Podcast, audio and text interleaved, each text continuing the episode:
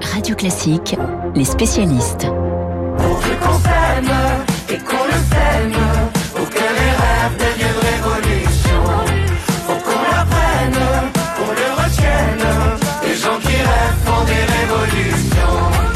Rêvons, c'est l'hymne des Restos du Cœur en cette année 2023 et nous sommes avec Patrice Doré. Bonjour. Bonjour. Président des Restos du Cœur à quelques heures de ce grand show des Enfoirés ce soir sur TF1. Et ce sera aussi par ailleurs difficile de passer à côté ce week-end et dès aujourd'hui si on fait ses courses. 7000 supermarchés en France accueillent vos bénévoles pour collecter euh, des produits alimentaires et d'hygiène. La situation n'est pas bonne aujourd'hui. Si je dois résumer, vous manquez de tout. On manque surtout aujourd'hui euh, de courage pour constater ce que l'on voit tous les jours, ce que nos 70 000 bénévoles voient tous les jours dans nos centres d'activité.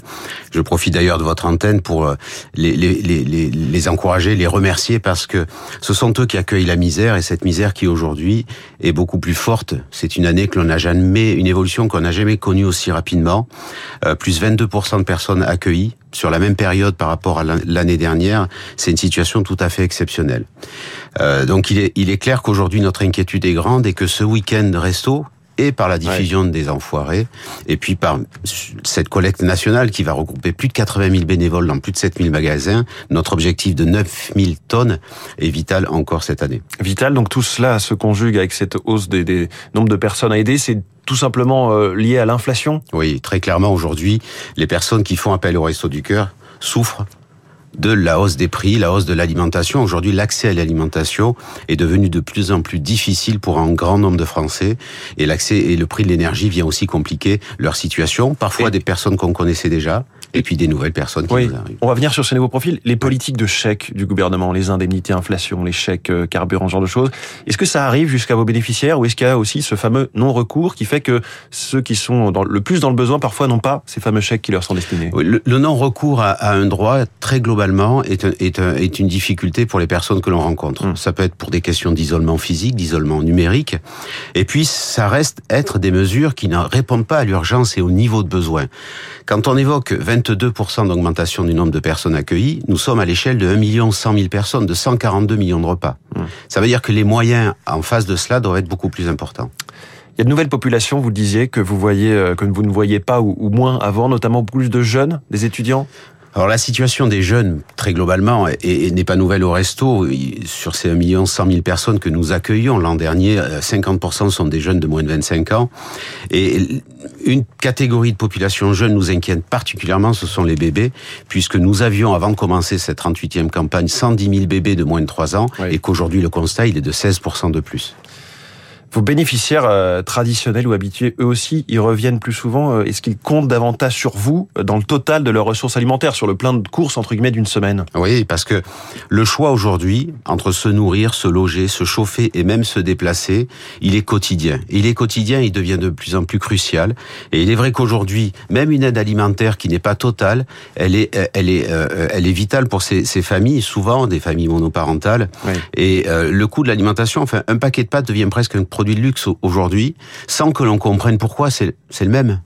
Euh, l'énergie, quand euh, une personne accueillie au Resto du Cœur nous dit mais moi je comprends pas pourquoi mon électricité va coûter plus cher, mon ampoule elle va pas mieux éclairer. Hein. C'est-à-dire que les questions internationales, la guerre en Ukraine, l'inflation, toutes ces euh, questions-là sont très loin d'arriver de, effectivement jusqu'à jusqu'à vos bénéficiaires. Bah, leur principal souci, c'est de trouver à manger pour eux et leur famille. C'est pas tellement de savoir pourquoi. Hein. Alors précisément, parlons de, de vos besoins euh, là pour euh, les personnes qui nous écoutent, qui vont faire leurs courses ce week-end. Patrice Douret, président des Restos du Cœur. Y a-t-il des priorités quand on va, euh, vous, allez, vous allez nous donner, j'imagine, un panier en nous disant ouais. il nous faut des couches, des produits d'hygiène. euh. Tous les dons comptent, tous mmh. les produits non périssables, mais également, vous l'avez dit, les produits d'hygiène et les produits pour les bébés aujourd'hui coûtent très très cher. Ils sont déjà les plus chers. On sait que les couches, par exemple, ouais. pourraient augmenter de 30%. Absolument. Et euh, ça reste être un produit indispensable aujourd'hui ouais. pour une famille. Euh, nourrir son bébé, c'est essentiel, mais si en plus un paquet de couches coûte, coûte, coûte trop cher et qu'il empêche de nourrir son bébé, ça veut dire qu'il y a d'autres sacrifices à faire. Et, et, à un moment donné, il n'y en a plus de sacrifices. Vous avez peur qu'il y ait moins de dons en nature, justement, parce que tous les prix dans les supermarchés ont augmenté? Ben on, on a cette crainte, effectivement, même si on sait que les Français sont généreux et même les, et surtout les plus modestes. Hum. Encore une fois, c'est aussi, euh, aussi important pour nous d'avoir un don d'un paquet de pâtes, un paquet de riz, oui. ou comme ça arrive de plus en plus souvent, une personne qui vient et qui nous laisse son, son caddie, qui oui. nous dit, ben, c'est pour vous, c'est pour vous d'abord parce un que vous m'avez aidé aidé, vous m'avez aidé, et moi je vous aide à la hauteur de ce que vous avez fait. Est-ce que les dons d'argent, euh, les dons en euros, sont aussi en baisse? Alors ce qu'on constate, c'est un, un, nombre plus faible de donateurs, mais avec un, un, niveau de dons moyen qui vient compenser un petit peu cela. Ça veut bien dire aujourd'hui que les Français les plus modestes ont des difficultés même à soutenir leur, leur association. Et il faut préciser que vous achetez 35% de ce que vous distribuez, un tiers. Hein. Absolument, et on l'achète avec des hausses de prix qui sont celles que l'on connaît aujourd'hui. Comment est-ce que vous allez faire face alors avec plus de monde à nourrir et moins de ressources? Ce qui est certain, c'est une, évidemment une question que l'on se pose. Ce qui est certain, et c'est un choix que l'on a fait, c'est de ne pas baisser le niveau de, de, de, de ce que l'on donne aux personnes que l'on accueille. On fera tout ce qu'il faut pour aller chercher des ressources supplémentaires, et c'est pour ça que cette collecte nationale ce week-end, elle est importante, mais également auprès des entreprises, auprès des partenaires, auprès de l'État, et peut-être même auprès de l'Europe.